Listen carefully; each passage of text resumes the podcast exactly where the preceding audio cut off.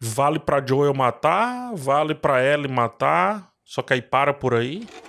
Esse é o vídeo sobre o oitavo episódio da primeira temporada de The Last of Us. Vamos lá passar por caminhos tortuosos, passar frio também e entender as várias formas de apocalipse que o mundo tem. Antes, Alguns avisos rápidos. Eu tô lançando meu primeiro livro, é sobre a série A Casa do Dragão. Tem link aqui no primeiro comentário desse vídeo. Inclusive, The Last of Us também terá o seu livro, mas depois desse lançamento de agora. Peço aquele like nesse vídeo, é de graça para ti, me ajuda demais. E agora vamos lá, o que interessa, quer dizer, rapidinho, antes de ter uma curiosidade. Um dos asseclas lá do David nesse episódio, o principal deles até, é vivido por Troy Baker, que tem mais de 300 trabalhos de dublagem na sua carreira. Só que ele estreia atuando em tela aqui nesse episódio. Ele é a voz original, inclusive, do Joel lá nos jogos. Algo que a série vem fazendo diversas vezes, né? Trazer a galera que trabalhou no jogo pra produção aqui. Enfim, era isso. Agora sim, vamos lá ao que interessa.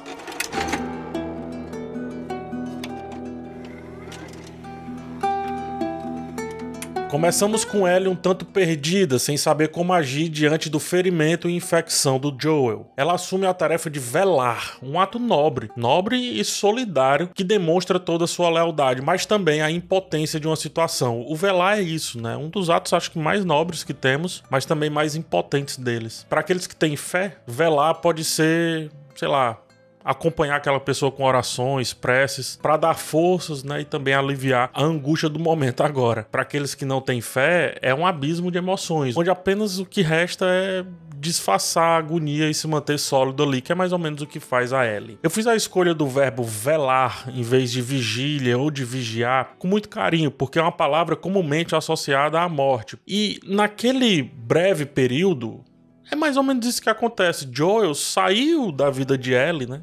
Que é o conceito de morrer, obrigando-a a nos mostrar e também mostrar para ela mesma o quanto amadureceu ao enfrentar os desafios daquele mundo sozinha, na esperança do amigo, mas sozinha. Neste momento, somos surpreendidos por uma reviravolta. Inicialmente, o episódio, né, o roteiro, nos leva a acreditar que Ellie é incapaz. Ela precisa de comida e de caçar, mas não tem a destreza de um experiente caçador. Há dois episódios, ela errava o alvo colocado por Joel pelo simples fato de não saber respirar na ocasião do tiro. Seu rifle, inclusive, parece desproporcional, é quase do seu tamanho. Ao ouvir um animal, ela tropeça e cai na neve. E quando levanta o seu rosto, está lá ele corado, tanto pelo contato do frio é fato, mas também para demonstrar um pouco de vergonha. No entanto, contra todas as expectativas, inclusive as suas próprias, ele acerta o animal em cheio, no alvo. E essa é a primeira de muitas inversões de percepção que esse episódio vem fazer com a gente. Um episódio que faz a gente repensar a ideia de que Ellie depende incondicionalmente de Joel.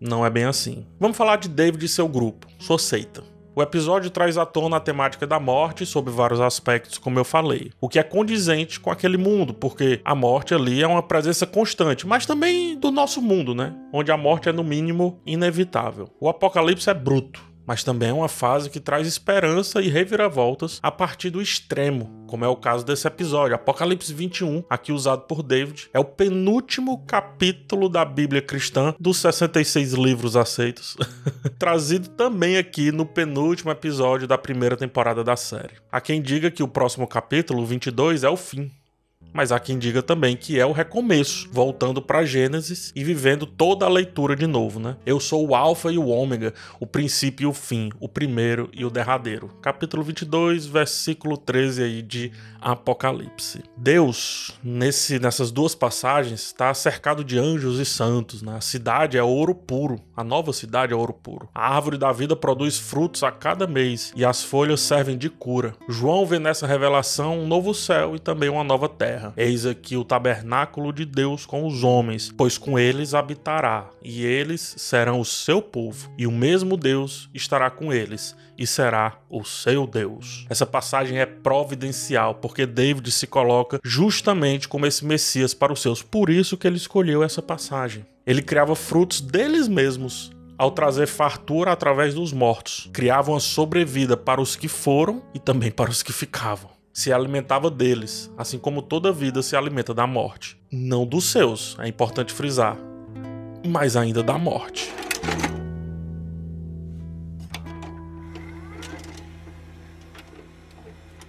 Ellie saiu para caçar, matou o cervo, fez David arrastá-la até a cabana e antes de iniciar os diálogos, a fotografia nos leva a observar o animal no chão, morto, estatelado. A fotografia mostra o bicho dois ou três segundos, o que pode incomodar até mesmo quem não é vegano ou vegetariano. Depois, mais pro final, cria um outro plano que agora mostra um dos colegas lá de David também morto no chão, quase do mesmo jeito, boquiaberto. E isso coloca em perspectiva a morte dele, a morte que o Joel acabou de provocar, com a morte do servo. E assim, o episódio questiona a complexidade da sobrevivência sem ser tão explícito. E aí sobra para mim, né, que não posso me desviar de temas complexos e propostos.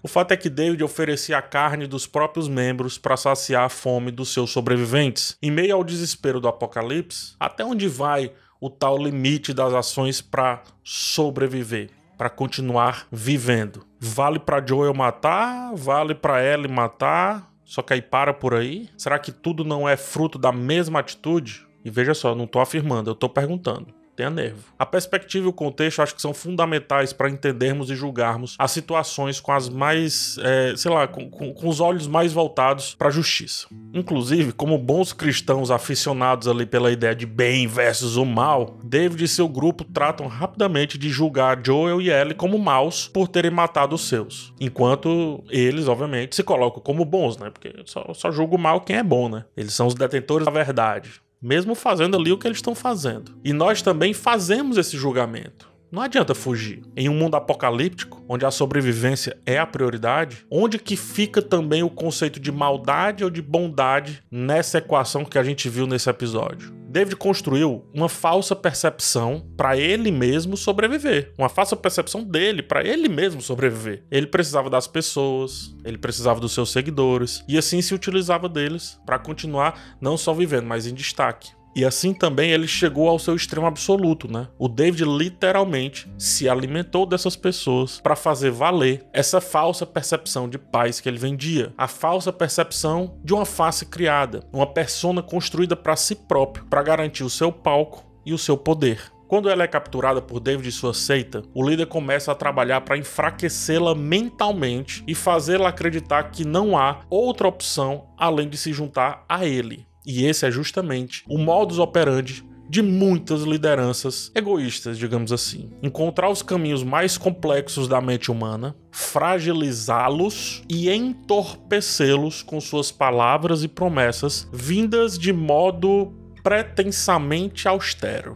Durante a negociação do servo, ela demonstrou a sua força e determinação, ela engrossou a sua voz, né? Se a gente percebe, eles também percebem. E David tentou usar isso exatamente isso para atrair a garota para o seu lado. Primeiro, promete deixar Joel vivo, que é a sina da garota, tanto que ela se deixou ser capturada por isso e eles também perceberam. Depois demonstra domínio sobre seus asseclas. E por fim, oferece a sua própria posição de liderança. Já que a garota se colocava como forte, então vamos dar força na mão dela. A oferta é ainda mais perturbadora pelo ar de sedução que David emana. A mão na grade, a frase esteja ao meu lado, que traz outra conotação para aquela situação. E também é uma forma a mais de criticar esse tipo de liderança, né? Que prega muita coisa, mas vive outras. O fato é que David ele tenta desconfigurar Ellie e usa justamente uma brecha que ela deixou para em seguida apresentar-se como a única salvação possível. Tô falando de David, mas posso estar falando aí de um,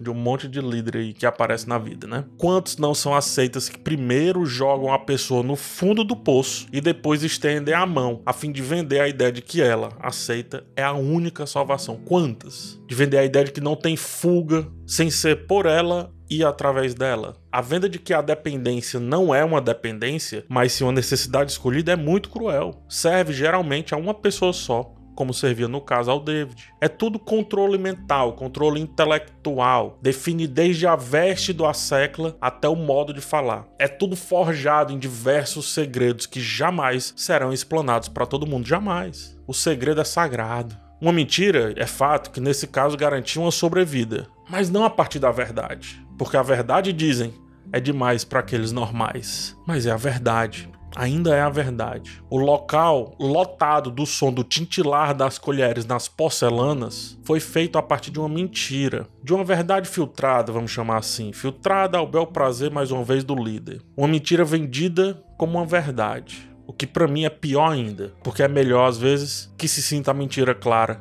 do que a verdade escondida.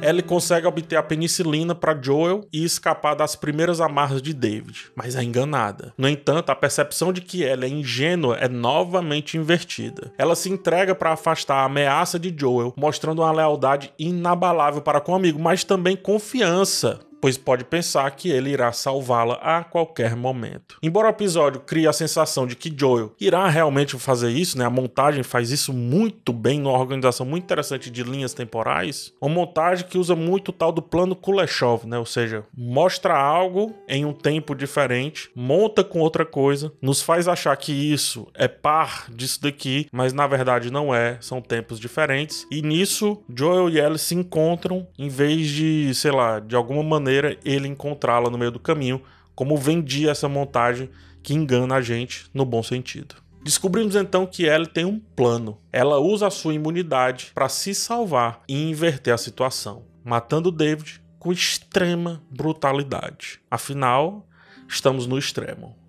E esse é o extremo dela ela demonstra uma força absurda. Além de manter Joel vivo, ela também se manteve assim ao se livrar dos captores e matá-los. O rosto vermelho não tá mais por conta do contato com gelo ou até da vergonha. É o resultado do uso do cutelo, é o sangue resultado da trucidação que ela fez dos seus captores. Cutelo que, diga-se de passagem, é uma faca tão forte que corta carne e osso juntos, usado geralmente no trato, pois então da carne, da caça. E por isso se torna aqui um símbolo que representa as várias formas de sobrevivência que o episódio abordou: a caça, a luta contra os inimigos e o canibalismo. Ela mostra que não é mais a garota indefesa do início da história. É agora uma sobrevivente forte e capaz de tomar as suas próprias decisões. Ellie, nossa protagonista do episódio, viveu o seu próprio apocalipse em um curtíssimo espaço de tempo. Desesperada, no nível mais alto de um estresse traumático e da adrenalina do que havia feito, ela sai chorando cambaleante. Muito mais desnorteada do que no começo do episódio, até que o seu norte chega. Joel não veio salvar o dia.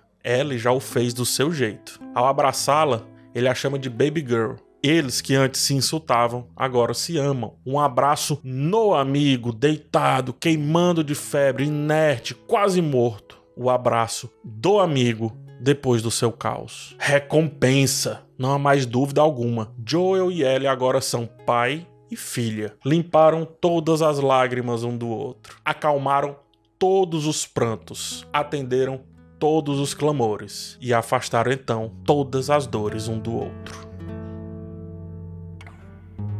Ellie não pôde esperar um amigo chegar. Não teria tempo. Quem espera o depois não vive o antes. Quem não vive o antes não tem depois. Não tem jeito. A vida se faz agora. Esse é o mais puro estado de sobrevivência. Viver o antes e o depois. O princípio e o fim. Tudo agora. Em cada decisão, em cada ação, em cada abraço. Hipócrita, aquela pessoa que vive esperando viver. Sábia, aquela que aceita viver, porque a vida se faz aqui com tudo que temos. A vida se faz agora. Nem ontem, nem amanhã. Agora. O agora de Ellie é forte e cruel, só que é real. E nesse caso, nem precisa colocar em perspectiva o que ela um dia foi. Tá na cara. É só observar, é só aceitar. Sua menina cresceu, Joel. E agora? Vai conseguir deixá-la aí?